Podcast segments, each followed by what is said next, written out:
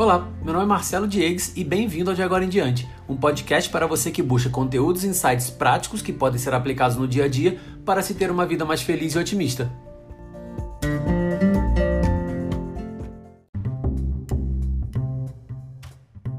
Se você estivesse em estado terminal de uma doença, você ficaria feliz com a vida que teve?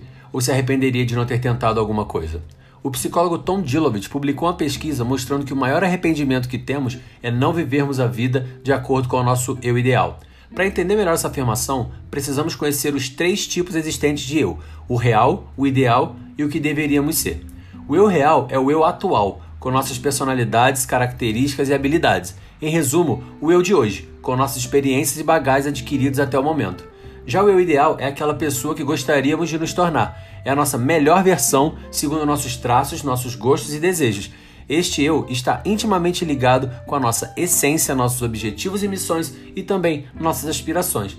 E por fim, existe o eu que deveríamos ser, que é aquele que vive de acordo com padrões da sociedade, da etiqueta e das provações sociais, com características ditadas pela sociedade, exercendo as profissões que a sociedade respeita e admira e com as atitudes e aspirações de um senso mais comum. Olha esse exemplo. Eu devo me manter sempre em forma, ter um relacionamento após a faculdade, depois me casar e ser bem-sucedido logo cedo e construir minha família antes dos 35 anos. É você que está pensando isso ou é um padrão da sociedade? Fica a dica. Bom, de acordo com Dilovich, os nossos piores arrependimentos são aqueles que nos impediram de viver uma vida mais alinhada com o nosso eu ideal, aquele que nós gostaríamos verdadeiramente de ter sido. E olha que interessante, segundo o psicólogo, nós não nos importamos tanto com as falhas que tivemos no caminho, tombos que tomamos e de sermos passados para trás algumas vezes. Esses percalços nós conseguimos superar rapidamente. Quando paramos para avaliar a nossa vida, pessoal, nós sempre iremos avaliá-la nos parâmetros do nosso eu ideal. Afinal, é a nossa maior aspiração.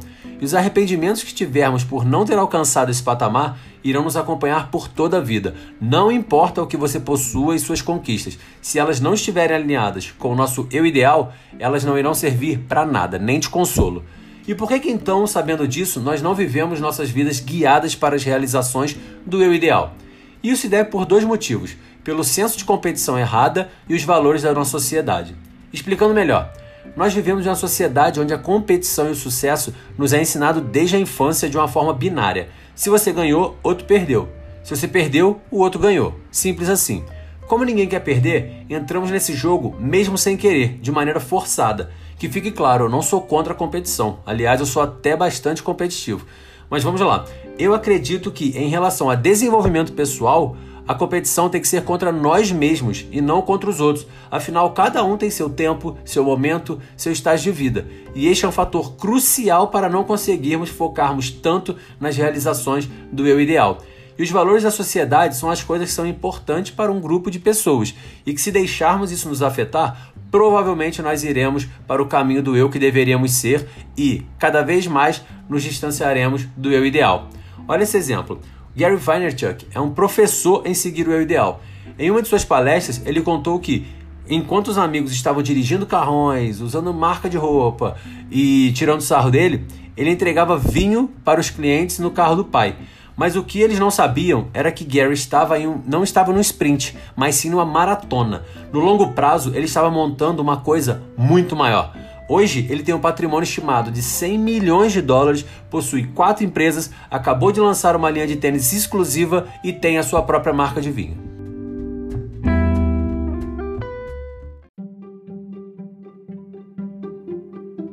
Mas então, como que eu faço para me reconectar com o eu ideal?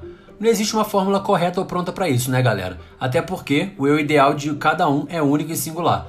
Mas uma direção confirmada é o autoconhecimento nos reconectarmos novamente com a nossa essência, nossos objetivos, sem os ruídos externos que a sociedade vive nos impregnando. E alguns questionamentos podem te ajudar bastante no processo. O que te inspira, sabe? O que você realmente gosta de fazer? E a minha preferida é: o que você faria se não precisasse de dinheiro? Esse último questionamento é muito poderoso, pois quando tiramos a obrigação do dinheiro, nossa mente consegue remover todos os ruídos atrelados a ele e focar mais em nós. Tire um momento para conversar de verdade com você em voz alta. Algo assim, por que estamos fazendo isso ao invés do que gostamos e que temos mais aptidão? Ah, cara, é mais fácil isso aqui, sabe? O outro caminho vai ser mais difícil, vai demorar. Mas por que, que é difícil, sabe? É, por que, que vai demorar? A gente tem bastante tempo ainda, qual o problema? Tente entender a raiz para você poder mudar o jeito como enxerga a situação atual, para poder então mudá-la e alinhá-la à construção do eu ideal. E olha só, se você estiver dizendo a si mesmo que está esperando o momento certo ou algum tipo de inspiração, você só está mentindo para você mesmo, tá bom? Desculpa falar. A inspiração vem conforme você vai fazendo a atividade. Entende, Marcelo? Agora, como posso viver alinhado com o eu ideal?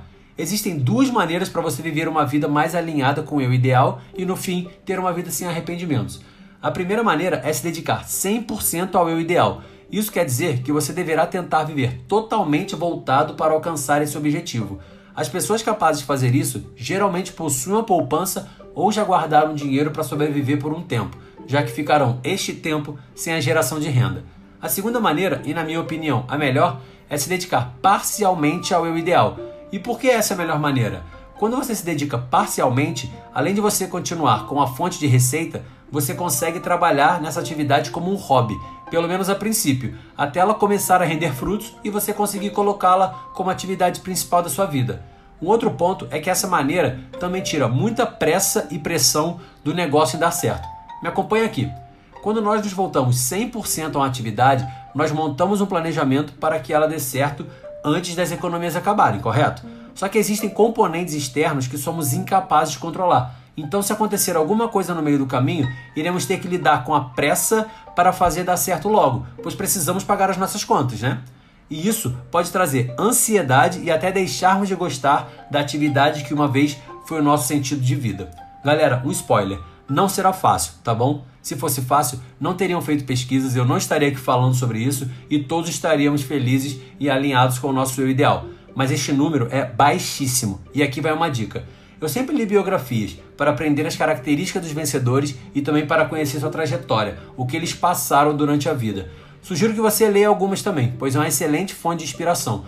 Lá no site de agoraemdiante.com tem uma seção chamada Minha Estante com excelentes indicações. Agora eu vou te contar o que essas pessoas de sucesso têm em comum. O primeiro é persistência. Nenhuma delas desistiu, mesmo quando tiveram vários reveses no caminho. Você precisa ter em mente que pode acontecer diversas coisas mesmo, mas mantenha o foco para conseguir passar pelas barreiras. Segundo, disciplina. Se você optar a se dedicar parcialmente, você precisa entender que o seu tempo livre é muito valioso para o seu negócio. A disciplina é indispensável para focar suas energias nos tempos, nos tempos livres em seu objetivo maior. Tenha em mente sempre o seu objetivo, pessoal. Esquece o chope, volta para o objetivo. E por último, a motivação. Não é do dia para a noite que dará certo e você precisará ter motivação para continuar o caminho. Alguns dias serão bons e outros ruins. Não se baseie nos dias ruins pois eles no início serão bem maiores do que os bons. Mas um dia bom vai recompensar todos os dias ruins. Você vai ver. E outro fato muito importante em buscarmos o nosso eu ideal é que quando realizamos coisas que realmente gostamos e estão alinhadas à nossa essência, a qualidade cresce exponencialmente, pois iremos fazer com mais disposição, cuidado e dedicação. É fato. Afinal, enxergamos aquilo como nosso propósito e não como algo comum apenas. O resto é questão de tempo. O sucesso é certo? Claro que não. Nada nessa vida, infelizmente, depende só da gente. Existem diversos fatores externos que não somos capazes de controlar. Mas uma coisa eu te afirmo: é certo que quando você conversar com outras pessoas, contar suas histórias para seus netos, você não terá arrependimento em saber como teria sido se você tivesse tentado, porque você tentou. Então, pessoal, de agora em diante, busque uma conexão maior com seu eu ideal. É ele quem vai desencadear o seu verdadeiro potencial criativo e de execução. Não existe nada mais glorioso que viver a sua própria vida, em buscar suas próprias realizações.